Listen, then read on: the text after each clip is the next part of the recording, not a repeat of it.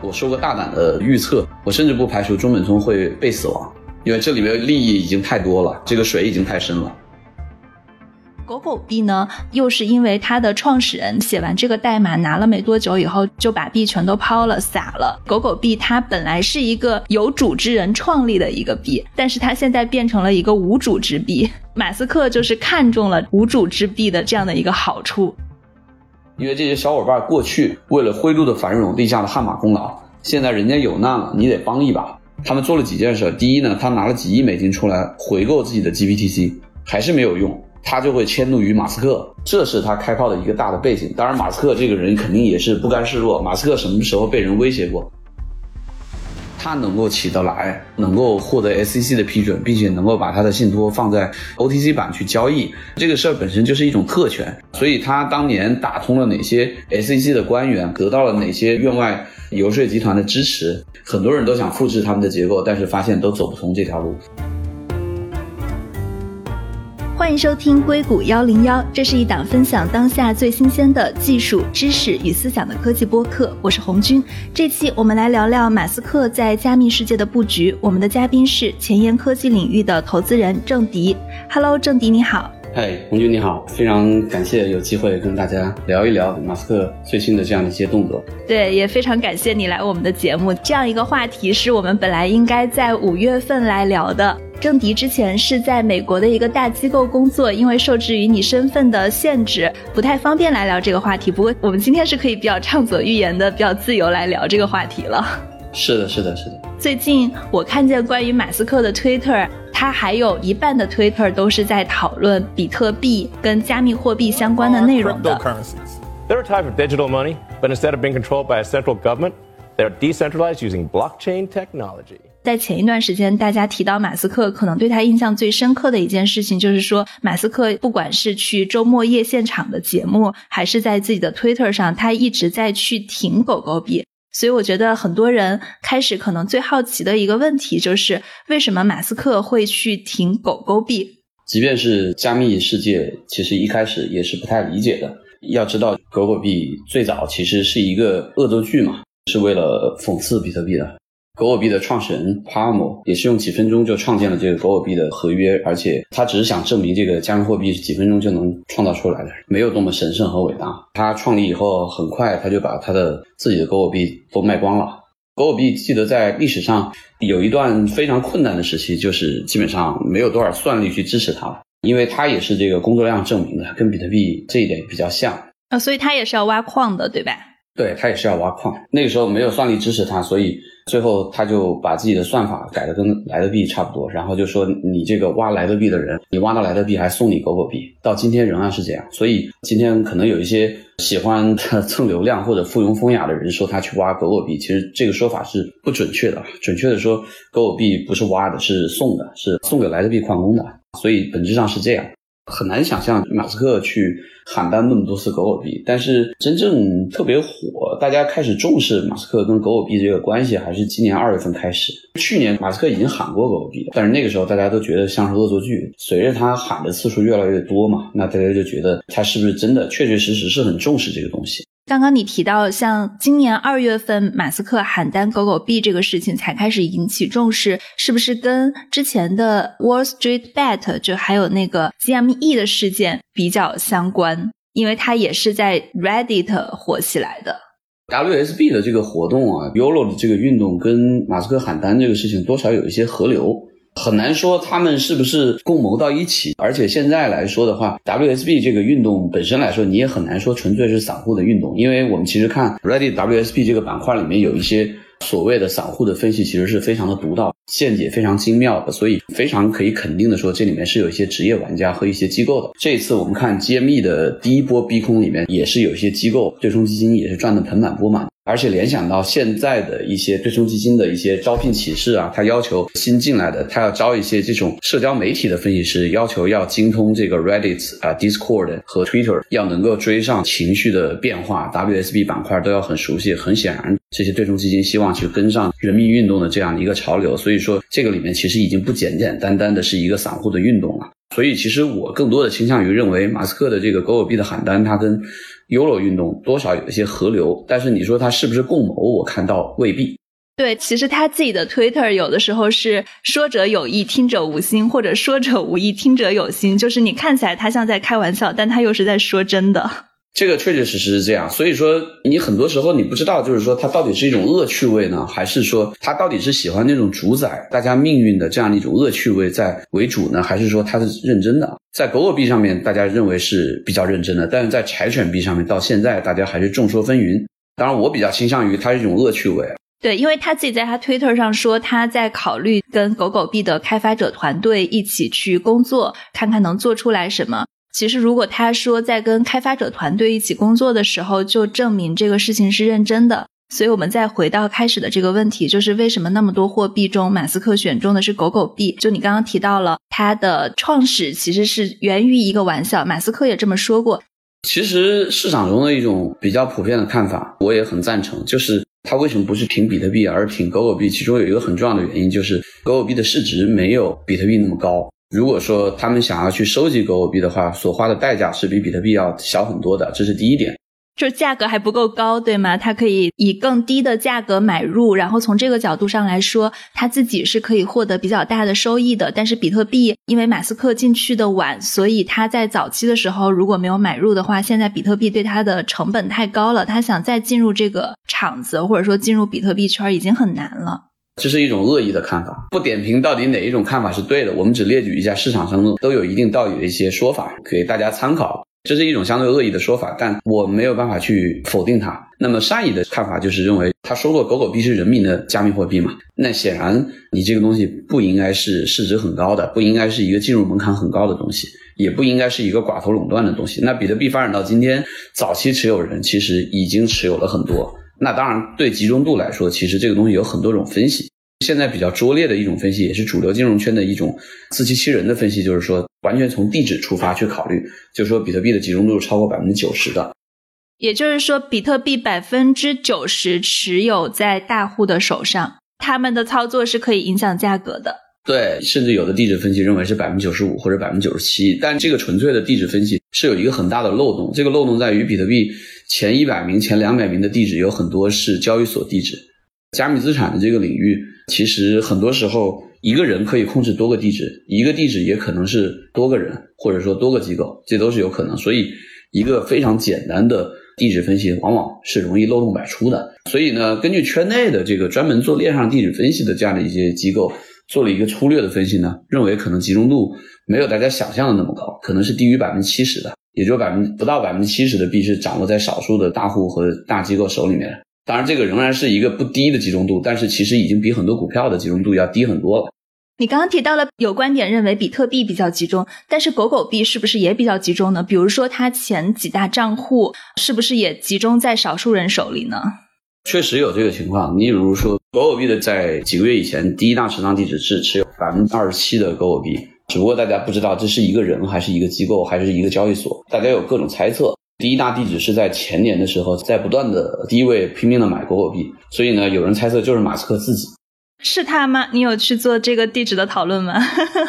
这个确实没有办法调查，因为实际上很多链上的地址分析的这些机构，像 Chainalysis 这种啊，最近刚刚估值已经翻到四十亿美金，是 Coto 领头，他们实际上都是有美国的合规交易所，比如说 Coinbase 这些交易所的 KYC 的支持。所以他们能够去查到一些东西，像我们纯粹在外面，我们只能看到这个地址的话，是很难跟某一个具体的人联系在一起。但是有一些人是怀疑就是马斯克本人，但是马斯克否认了。马斯克当时在推特上还曾经喊话狗狗币的第一大持仓的这个地址，就是说不管你是一个人还是一个机构，就希望你卖，你都卖出来，然后让更加分散，就更有利于狗狗币股片的这样的一个推广。这是他的一种说法，然后呢，还有人呢也怀疑这个第一大地址其实是币安，币安的官方推特也出来否认了，所以现在仍然是一个谜。但从他的角度来说呢，狗狗币是更容易去普及，因为相对来说进入的门槛低一些，市值也没有比特币那么高。所以马斯克，你觉得第一个原因核心就是他觉得狗狗币价格低，对，市值也低。第二个原因是狗狗币背后没有任何的人和组织。相对来说，它比较方便用它的想法来塑造狗狗币的社区，因为狗狗币的创始人都已经离开了这个社区，而且基本上没有一个类似比特币核心开发团队那样的一个 Bitcoin Core 核心开发团队那样的组织和机构。实际上，比特币现在发展了十一年，其实整个这个势力范围也已经泾渭分明了。除了有一个核心开发团队以外，还有各大矿工组织。在比特币的世界里面，其实算力啊，比特币核心开发团队的这个力量是非常强大的，反而是持币人没有多少话语权。因为按照中本聪的原始设计，这个算力才有投票权嘛，你持币人反而是没什么投票权的。而且呢，比特币的发展方向呢，其实，在相当程度上也是由核心开发团队说了算的。比如说像十一月马上就要推行的这个 Taproot 升级，那这是很重要的一次升级。这个升级方向其实都是由这个核心开发团队来决定的。换句话说呢，如果马斯克选择来捧比特币呢，其实他不一定搞得定这个核心开发团队的。而且核心开发团队很多人都是一些极客，不一定能够被马斯克所掌控。但狗狗币背后没有任何人了，连创始人都离开这个社群了，而且创始人还在推特上问嘛，因为当时他离开了以后，狗狗币的价格反而涨了很多。他还问为什么涨是吧？对他还问大家为什么还在买，然后说这样一个背后代码都几年不更新的，为什么还能买？然后他就骂那些持有狗狗币在买狗狗币的社区的那些人是傻子，然后人家说他是傻子。从马斯克的角度来说，这是一个更容易掌控的这样的一个社群，因为没有任何强大的这种组织和机构在这后面了，这是一个小原因。第二个小原因是，如果你是马斯克的话，你站在他的角度，也许看到了一个人类社会的一个组织行为学、一个组织结构发展的一个更高级别的这样一个业态，这样的一个组织形式，自组织、自我发展 （auto run）。狗狗币的社群就符合了这样的一个特征。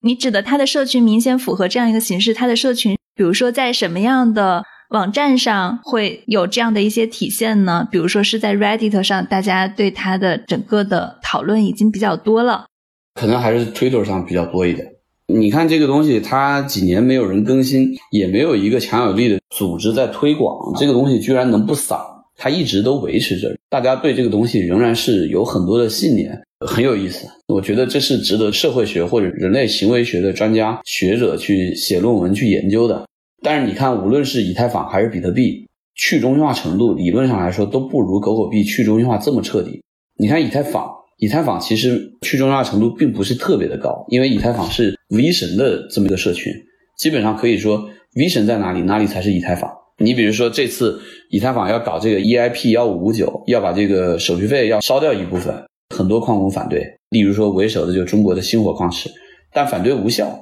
V 神就可以硬分叉啊！如果说矿工反对，他就硬分叉了。就像上次那个 DAO 的道的攻击，这个 V 神要回滚。总结来说，比特币它之前之所以有魅力，是因为中本聪消失了。比特币的权利其实在三方手上，一方是你刚刚提到的核心开发者，他们控制了比特币的代码；一方是矿工，他们控制了算力；还有一方我们可以理解成是资本，因为资本它的进进出出决定了比特币的价格。而正是因为中本聪的消失，大家开始会认为比特币是一个去中心化程度比较高的币，大的资本能控制它的价格的比重稍微少一点。但是现在是怎么样？我们之后可以再讨论。但是因为比如说像以太币，因为有威神的存在，因为有这样的一个组织的存在，所以大家还是会觉得它的去中心化程度不够。狗狗币呢，又是因为它的创始人其实写完这个代码拿了没多久以后，就把币全都抛了撒了，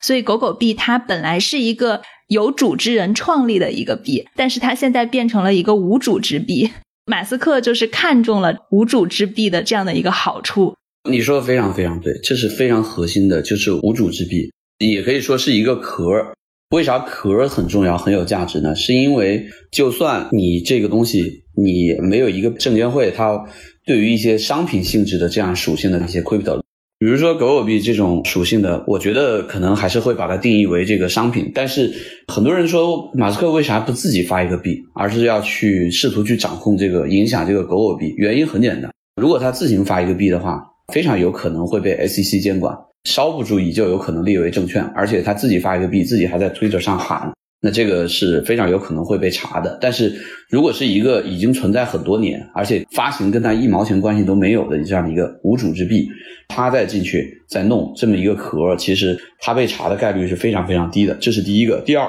如果他自行去发一个币，他还要重新去塑造这个社区，要重新凝聚共识。我们都知道，人类的共识这个东西价值是很高的，而且是很难凝聚的。狗狗币社区已经经历了很多年的这样的一个历史，所以马斯克完全是可以去利用这样的一个共识，完全没有必要重新从零开始再去发展一个。所以对他来说是一个很完美的选择。刚才其实你的总结其实非常有道理。从去中心化的程度来说，我会说现在狗狗币、比特币和以太币来比较的话，狗狗币的去中心化程度是最高的，比特币次之，以太坊的去中心化程度是最低的。他们三个来比较的话，对，但我觉得其实我们来说这三个币，就是无论是哪一个，因为整个加密货币它的资金量跟规模都太小了，它其实容不得大机构进入的。就一旦有大的机构进入的话，可能就没有人能接住这个盘子，它还是很好控制的，只是说它要求的资本量很高。是的，是的，是的，而且其实这个地方我们可以再延伸一下，就是说有一些人会说，中本聪如果还活着，如果这个消息出来了，会导致一个什么结果？中本聪手上是有一百万个比特币的，这是大家公认的，圈内公认的，这一百万个比特币永远不会卖出来，就相当于永久丢失了。行业内公认是一共丢失了，从比特币发明出来到现在，一共丢失了三百七十万个比特币，所以现在其实已经挖出来的是大概不到一千九百万个，这个里面还有两百万个没有挖出来。这三百七十万个是怎么算出来的？是根据二零一七年七月比特币分叉成比特币现金的时候，当时比特币现金的社区为了吸引流量、吸引用户呢，所以就是说所有的比特币的持有人只要去 claim，就是用你的这个地址证明你持有这个比特币，每个比特币都送你一个比特币现金。那么这就有三百七十万个比特币就从来没有 claim 过，那就假定为你完全丢掉了。如果说中本聪还活着，那一百万个币是处在一个有可能被抛售的状态。显然是一个利空。我觉得，如果这个消息出来的话，价格马上会跌。我说个大胆的预测，我甚至不排除中本聪会被死亡，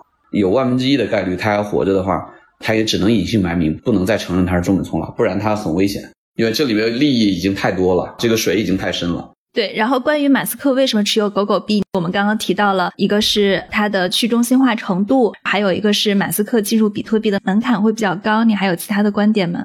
我们刚才在讨论都是说，我们已经假定了他想要去影响一个加密货币，然后把它塑造成一个带有浓烈的马斯克烙印的这么一个币。我们是已经在假定这个东西，然后再讨论他为什么没有选择比特币，而选择了狗狗币，为什么不自己发一个币？其实我们在讨论一个第二阶段的这样的一个问题，但是第一阶段的这个问题。一个大前提我们没有讨论，就是他为什么要去试图去影响给一个加密货币打上自己的烙印，我们还没有讨论这个问题。这个里面同样也存在一个善意的说法和一个恶意的说法。善意的说法是什么？善意的说法就是说，马斯克现在要去火星这个事情，可能在去年前年这个东西啊，对于中国人来说还不是那么的明显，在美国可能已经是很多拥趸、很多粉丝了，但是在中国，大家确实以前就把这个当个笑话。所以狗狗币跟火星的关系是，其实我们如果看马斯克的火星规划的话，我们会发现马斯克做的所有的事情都是围绕着火星社会、火星殖民，甚至火星建国的规划来的。你看特斯拉。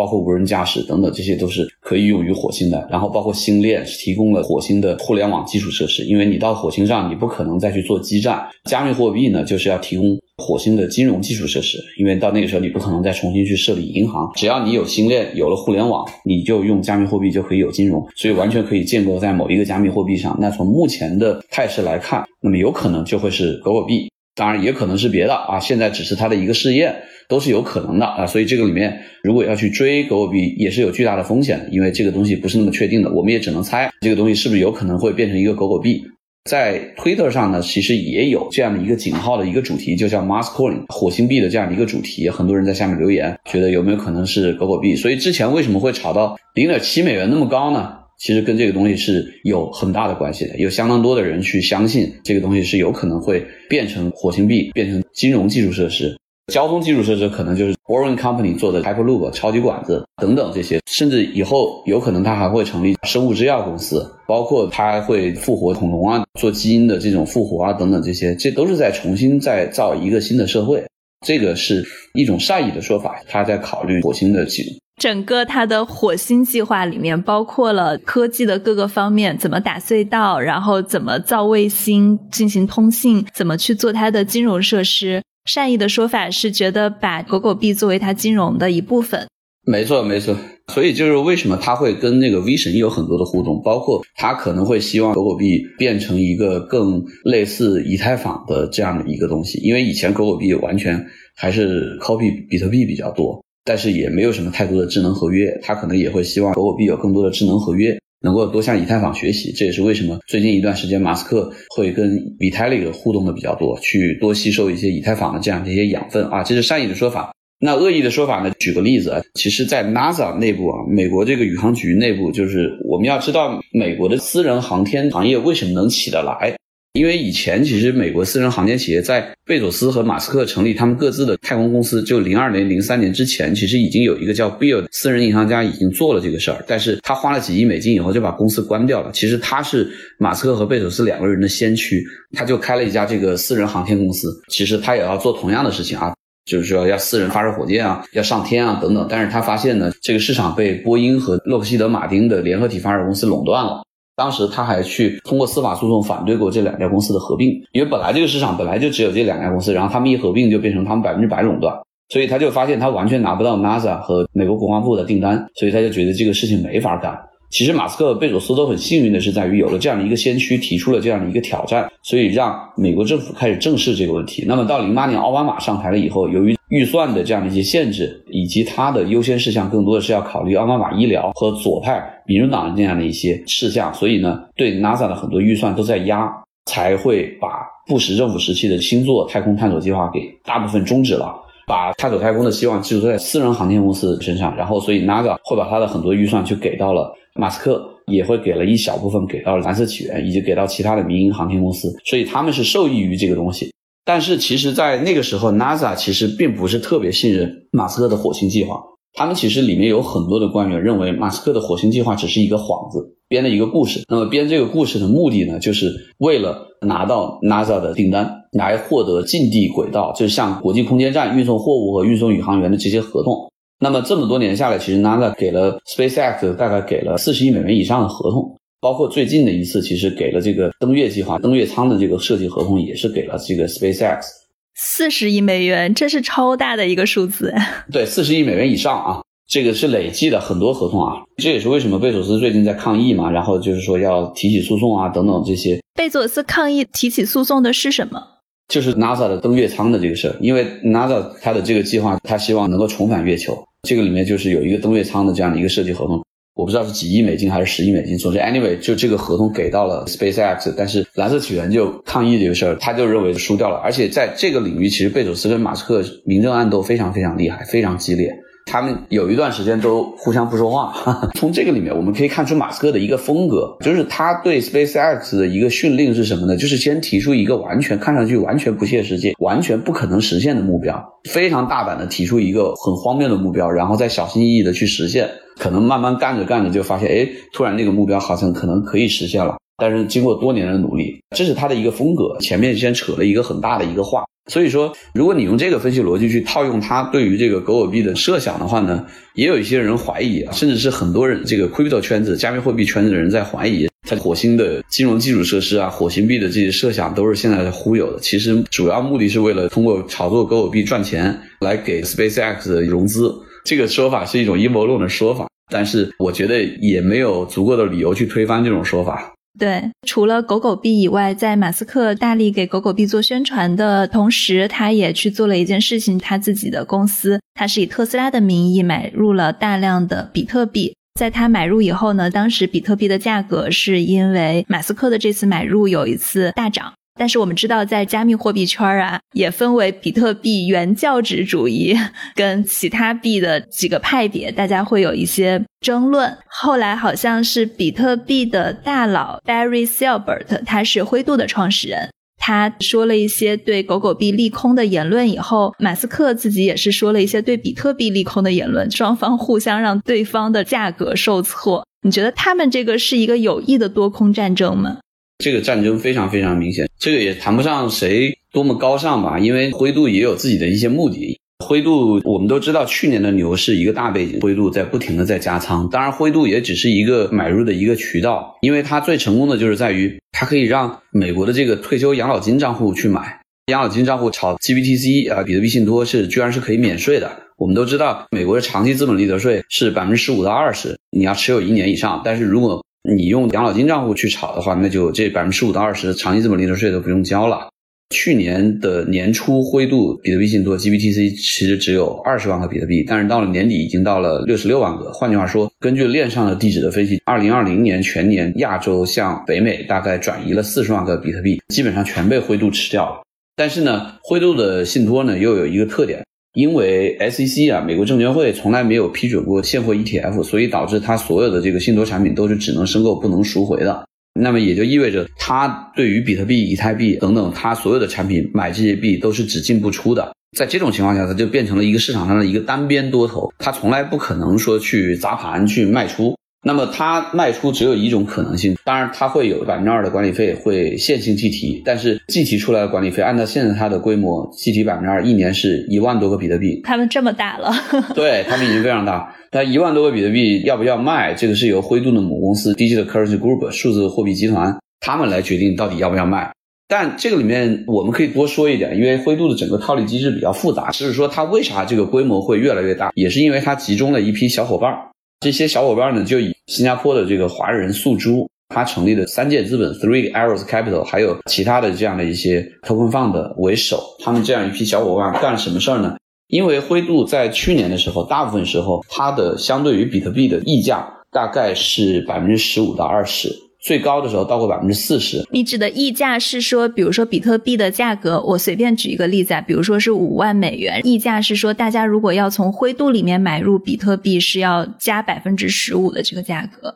对，就是这么一个理解。那它是不是可以理解成，其实它就是把你退出的这个税提前收进去了？你说这是非常对，这个是美国市场上的一种解释。零售市场为什么会愿意接受一个百分之十五到二十的这样的一个溢价？原因很简单，我们要知道，在二级市场上买灰度比特币信托和以太币信托的都是什么人？到目前为止，我们没有看到任何一家大型机构，除了这些做套利搬砖的这些机构以外，没有看到任何一家机构是超过百分之五的。也就意味着，灰度的比特币信托和以太币信托的买入的主力是零售客户，也就是散户，用他们的养老金账户 IRA 四零幺 K 账户在买卖。那么，既然是他们用养老金账户在买卖，第一，他们在美国没有更好的比特币的这样的一个买入手段。虽然在加拿大后面发了比特币信托 BTCC，但是这个东西除了机构能买，美国的散户不能买。所以，美国的散户在 BTCC 推出之前和推出之后，都是只能去买 GBTC。所以他只能去接受这个溢价。从另外一个角度，就是你刚才说的这个理由，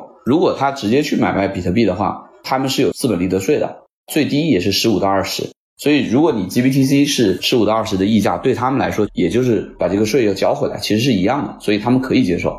由于二级市场一直长期存在这样的一个溢价，就导致一级市场申购就变成一个有利可图的事情。但是一级市场申购呢，你需要锁定六个月，大家有一种错觉，觉得这个溢价可以一直维持下去。所以，像三建资本啊，像其他的一些搬砖的机构做套利的这些灰度的小伙伴呢，就拼命的去认购灰度的比特币信托，然后等待六个月解锁了以后，再把灰度的比特币信托二级市场卖掉，来赚这个溢价，这是他们的商业模式。这个里面又存在一个很有意思的现象，就灰度比特币信托的认购，它不仅仅是接受美元的认购，它还接受用币来认购。换句话说，你要认购比特币信托，你可以用比特币来认购。而且灰度比特币信托披露过数据，用币认购的比例是非常非常高的，差不多百分之八十。而且我觉得后面可能都是超过百分之八十的。那用币来认购的，显然不是普通个人投资者，一定是机构，而且一定是这帮做套利的机构。那他们的币是哪来的呢？灰度的姊妹公司，它的关联公司叫 Genesis Trading，提供一个服务。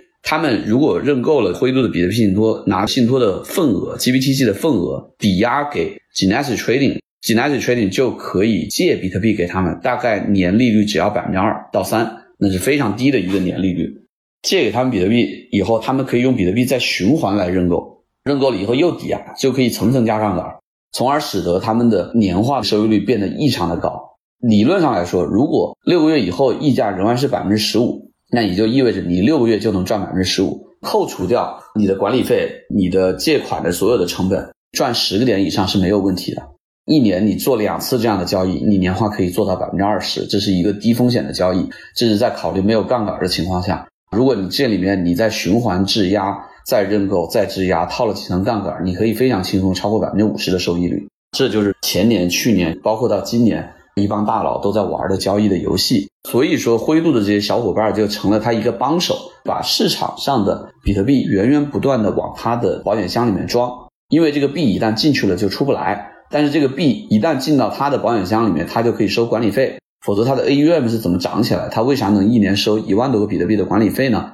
他就是可以坐享其成，这些小伙伴就变成他的利益共同体。所以呢，当加拿大的 ETF BTCC 推出以后，灰度的比特币信托从溢价百分之十五到二十，迅速变成了折价，甚至折价最多的时候到过百分之十八到二十。现在具体我是多少我不知道，但是长期在折价百分之十以上。灰度是为了保这些小伙伴的利益，因为这些小伙伴都亏了，到期了以后你再卖，你再把比特币那边的空头仓位平了，你把比特币买回来，你还是要亏钱的。所以呢，他们做了几件事。第一呢，他拿了几亿美金出来回购自己的 GPTC，还是没有用，他就会迁怒于马斯克，认为狗狗币抢了比特币，对你抢了我的风头，你抢了我的资金，你抢了我的钱，你让这个散户不去买比特币了，就去买狗狗币了，所以他要对狗狗币开炮。背景在这个地方，他是为了他的小伙伴，因为这些小伙伴过去为了灰度的繁荣立下了汗马功劳，现在人家有难了，你得帮一把。这是他开炮的一个大的背景。当然，马斯克这个人肯定也是不甘示弱。马斯克什么时候被人威胁过？哪怕是贝索斯，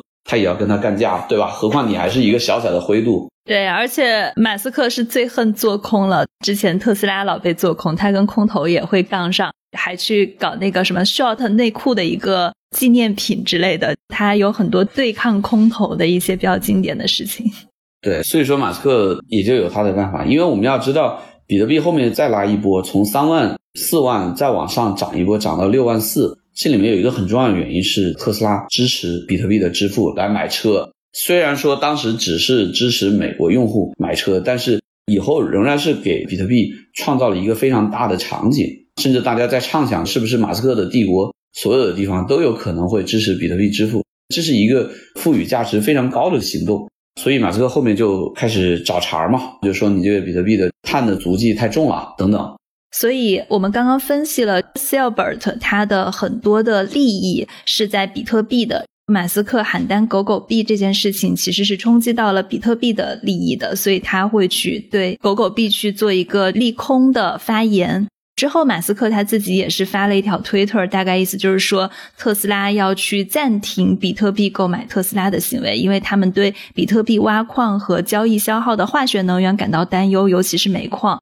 而且他自己说，特斯拉正在寻找使用耗能是比特币百分之一的加密货币来做这些事情。在这个之后呢，就很多人，一个是他其实是暂停了比特币的支付，还有是因为之前我提到特斯拉公司是买入了大量的比特币的，有人是在猜测他是不是把这些比特币卖了。我现在没有看过他最新的财报，他自己的买的比特币还在吗？他大概买了接近四万五千个比特币，十五亿美元，大概平均成本在三万三左右。当然这个不是他披露的，这个是猜的。他在一季报里面披露，他在高点卖掉了百分之十，也就卖掉了四千多个。这部分我猜测是在接近六万左右卖掉的，确实是在高点卖掉的。如果你考虑到这部分卖掉的部分，那么它剩下的四万一千个平均成本，考虑到前面已经卖掉的兑现的盈利，剩下的成本应该在三万一左右。我们其实需要看它二季报，二季报出来应该是八月，我们看二季报看看它有没有卖。但是根据它最近的 Twitter，它否认卖，最近的推还是说它只卖了百分之十。而且我看见他前天的推特还跟 Jack Dorsey 说，他们会在七月份去做一个比特币的讨论。看起来他自己还是在往这个圈子里面有更多的动向的。对，但是不能排除他是在否认的那条推之后就买了，这个也没有办法说。我们只能看二季报，看到底怎么样。关于碳足迹的这个事儿，它后面有一波比特币的反弹，当时反弹到了四万美元，一个很重要的原因是马斯克发了一条推，就是说。一旦比特币的新能源的可再生能源的挖矿的比例超过百分之五十，那么它就可以恢复支持这个比特币买特斯拉。当时是这个导致了价格从三万三反弹到四万，这个东西还是相对来说会比较开放。另外呢，在 Michael Saylor 倡议下呢，美国的几个大的矿场，像 Marathon 啊，像 Riot 啊这几家，其实一共八家还是九家公司，形成了一个比特币挖矿理事会，叫 Bitcoin Mining Council（BMC）。他们就是提倡绿色挖矿啊、可再生能源挖矿啊等等这些，然后他们也跟马斯克保持了对话等等。所以现在算力正在向美国的德克萨斯州迁移。对，这次中国的算力应该来说有三个去处啊，一个是德克萨斯，一个是哈萨克斯坦，一个是中东。所以马斯克他其实只要是在特斯拉的公司里面，他自己持有比特币，并且他自己也是一个大 V 嘛，他会去发很多跟比特币、跟加密货币相关的言论，他其实就已经成为了加密货币圈的一个非常重要的参与者了。包括现在特斯拉公司的仓位，可能也会直接影响到比特币的价格。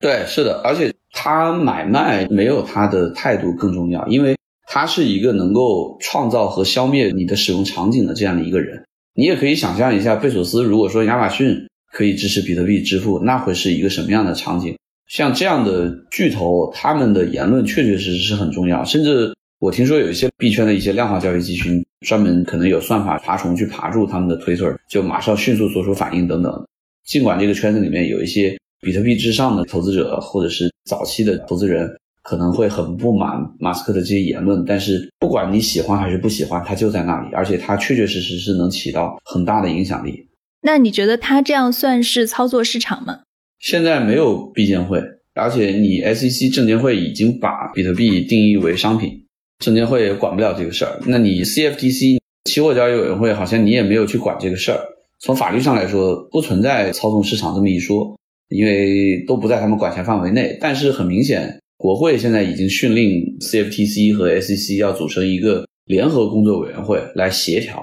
三不管地带的这样的一些问题。所以，狗狗币跟比特币的性质一样，它其实也不属于 security token，它也算是在一个三不管地带。所以，马斯克选中的这两个目标，其实是很巧妙的在一个监管的灰色地带里。对，但是随着 CFTC 和 SEC。组成联合工作委员会，我觉得这种情况可能以后风险会越来越大，可以去密切注视这个情况的发展。但是我觉得最迟可能明年他就没有办法再继续这样说了吧？你是觉得他很快会有一个监管的框架出来？对，因为新任的 SEC 主席 Gary Gensler 这哥们儿以前是高盛的一个合伙人，他去了 MIT 麻省理工，这也是美国的币圈大本营去教书当老师。他现在在网上就有他的一些专门教这个加密货币的课程。它对于 BTC 相对来说是比较友好的，对其他的一些证券代币是非常不友好的。但是对于 BTC 的，它是一种有条件的友好，很明确的讲的要加强投资者保护 （investor protection）。这样的话，这个投资者保护这个事情，显然就是跟马斯克现在喊单或者造成这个市场大幅波动，肯定是有点冲突的。那有这么一个态度的 SEC 主席在，加上国会又要求 SEC 跟 CFTC。加强协同，搞一个联合委员会来处理以前他们三不管的这些事情。那我觉得推特喊单这个事情以后可能会越来越难。对，因为美国的监管风格一向都是他们会秋后算账嘛，相当于在你做事情的时候，他是没有太多的监管的。但是他一旦监管条例出来了以后，他会一点一点的跟你调查，跟你清算。这个在之前的一些加密货币里面已经有很多做的稍微有一点过分的公司，他们可能已经收到 SEC 的传令了，严重的也会去进行一个刑事的起诉嘛。马斯克之前的 Twitter 也出过事情，你记不记得有一年他自己喊单说他想把特斯拉私有化了，四百二十亿股交易已经达成。当时因为这条推特导致了特斯拉股价的波动，后来美国的证监会一直在去跟进，尤其是它后面大概是交易已经 secured 锁定了嘛，就相当于有一个意向订单或者已经谈好了，大家都去看是谁跟他锁定了这个交易，所以大家是把所有可能的交易方一直追踪到沙特，全都给调查了一遍。当时这个事情呢，是发现他说的这句话并不是一个完全真实的情况，所以那一次是直接把马斯克的 CEO 位置给罢免了，监管上还是有一个对他的处罚。好像他们之间后来也是达成了一些和解，但是总体上来看，他们对这方面的监管跟惩罚还是很严厉的。我不知道这一次会不会有秋后算账的可能性。实际上，他私有化的事情。就算是确有其事，他也不能在 Twitter 上直接这么说的。按道理，这属于重大内幕信息，你要先发公告，发了公告以后才可以 Twitter 上讲的。但是区别是在于，你关于特斯拉的股价的公司的这样的一些相关的事项，这个是在一九三三年这个证券法这里面是有明确的监督规定的。所以他违反了这个一九三三年证券法，那当然被罚也就是情理之中。但是现在关于像比特币和狗狗币都属于非证券代币的这样的一个领域，这个里面对于邯郸行为以及市场操纵的这种嫌疑，到底有法可依的这个法在哪里？好像是没有。所以我认为，在美国这样的国家是不太可能去追溯的，只能说是你出了一个新的，比如说加密货币法。怎么样？你不能去喊它，或者怎么样？你不能随意的去影响价格，除非你有有法可依的这样的一个依据。它后面再犯，你可以去惩罚它或者怎么样。刚刚聊到了 Barry Silbert，他的灰度基金是怎么崛起的？它的崛起中间跟美国的养老基金的合作，因为金融是一个非常强监管的行业，他们跟大机构之间的合作，其实在某种程度上，它的崛起跟受益又是跟政策跟合规相关的。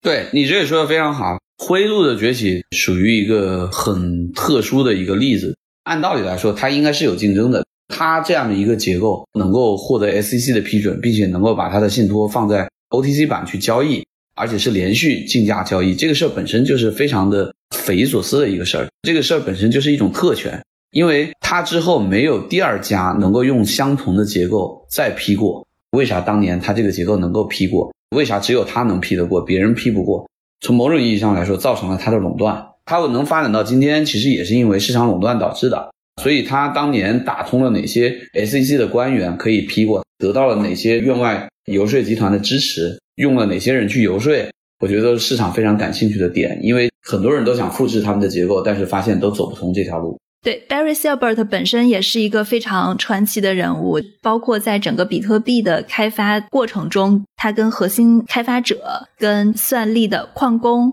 他自己在比特币圈子里面就是一个非常有影响力的人。当然，可以换一期，如果大家感兴趣的话，我们可以讲一下为什么 Barry Silbert 能把这件事情做成，这也是一个非常好的话题。你自己现在持有狗狗币跟比特币的仓位吗？对我现在只有很少很少的一点比特币，也没有狗狗币了，大概就是这样的一个情况。你自己是一个比特币原教旨主义者吗？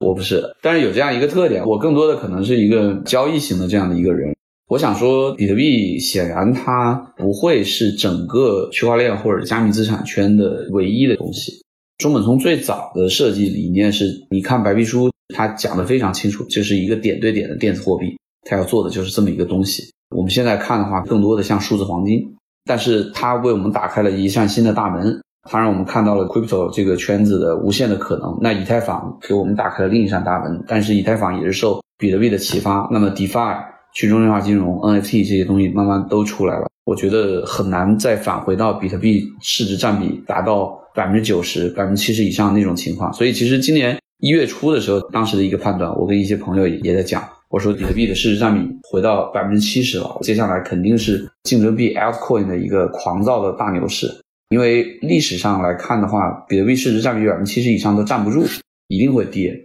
这一次牛市的终结其实还有一个现象，比特币的市值占比从这十一年的历史来看，最低是一八年的二季度，当时攻略牛市的情况下，比特币市值占比最低到了百分之三十五。嗯，那一轮是以太坊的崛起跟所有的 ICO 币的崛起。对，公链牛市吧，主要是 EOS 带的。这一轮竞争币的大涨，导致比特币的市值占比从一月初的百分之七十跌到了四五月的百分之三十九，接近了比特币历史市值占比的最低点。有些人说，长期来看，比特币市值占比应该到百分之二十几，可能才是比较合理的、比较正常的。我也部分同意这个观点，但是从短期来说，你这么快就降到了百分之三十九，也是不正常的，说明了。其他的竞争币的市值虚高，有泡沫。换句话说呢，你要修复这个泡沫，那只有两种可能：一种是比特币再大涨一波，再把市值占比拉高了以后，竞争币再跟上。但是你看当时的市场状况，你觉得这个概率高呢，还是说就走熊了？竞争币大跌，挤泡沫，然后比特币跌的比他们少，从而导致比特币的市值占比回升。这两种 scenario 下面，我觉得是第二种可能性更高。所以换句话说，我们已经看到了熊市的一个开始。现在看，其实有很多竞争币，甚至是一些前期很热门的一些主流币，都跌了百分之七十到八十，多的可能跌了百分之九十，但比特币只跌了百分之五十左右。所以确实，比特币比其他的要更抗跌，但是比特币也跌了一半。结果就是比特币的市值占比从百分之三十九回升到了百分之四十六以上，但现在仍然是一个历史上相对比较低的状况。对，所以我们可以预测，我们会开始下一轮比特币还有加密货币的一轮熊市。其实五月份已经开始了，随着连番的大跌，随着中国的打压，连番的大跌，其实已经确认了我们进入了熊市。只不过这一轮熊市的时间有多长，是不是还要再等四年一个周期？我倒持保留意见。这个里面还有一个很核心的原因，是因为联储处于一个被迫要开始收紧的这样一个状态，或者市场认为它要收紧，因为你的通胀起来了，你像纽约都开始放鞭炮了，接种率两针都百分之七十了，所以说。你要 reopening 重新开放了，那在这种情况下，迟早联储是要收紧的。过去一年，比特币涨了十七倍，从最低三千八涨到最高六万四。核心的原因是因为联储的资产负债表通胀，对，从三点七六万亿美元涨到了八万亿美元，是联储资产负债表的一个扩表导致的结果。在有一个收紧预期的情况下，你也很难再继续走牛下去。下一次什么时候反转？我觉得。要看到市场认为联储没有办法持续收紧，一定要看到这个东西，那就能反转。总体上来说，它跟整个美国的政策、宏观经济也是有非常大的关系的。联储的政策，我认为是主逻辑。至于说中国政府的政策，我觉得只是个次要逻辑。但是核心的核心是在于四月和五月的通胀数据都超预期了，所以市场开始担心联储收紧。虽然现在看可能没那么快收紧，但是加密市场呢又跟股票市场稍微走的不一样的地方是在于连续遭受了中国政府的打击和特斯拉的这样一个打击、马斯克的打击等等这些。以前跟纳斯达克的相关性比较高，最近纳斯达克走的比较强，是因为觉得联储短期不会收紧。市场总是以我们意想不到的方式发展，就像我们之前没有猜中今年有一个爆点是 NFT 一样。马斯克在五月六号去参加周末夜现场的录制之后呢，就有一个街头采访，他其实是在强调大家不要把钱，尤其是你自己生存的钱，都放在加密货币里面的。People should not invest, uh.